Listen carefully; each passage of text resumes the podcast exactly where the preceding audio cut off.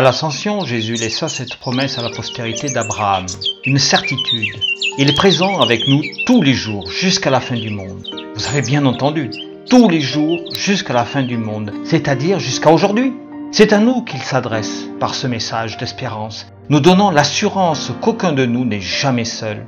L'Esprit Saint est là, présent, nous rappelant le témoignage des disciples déçus marchant sur le chemin d'Emmaüs. Comme eux, nous sommes accompagnés. Il l'était de Jésus.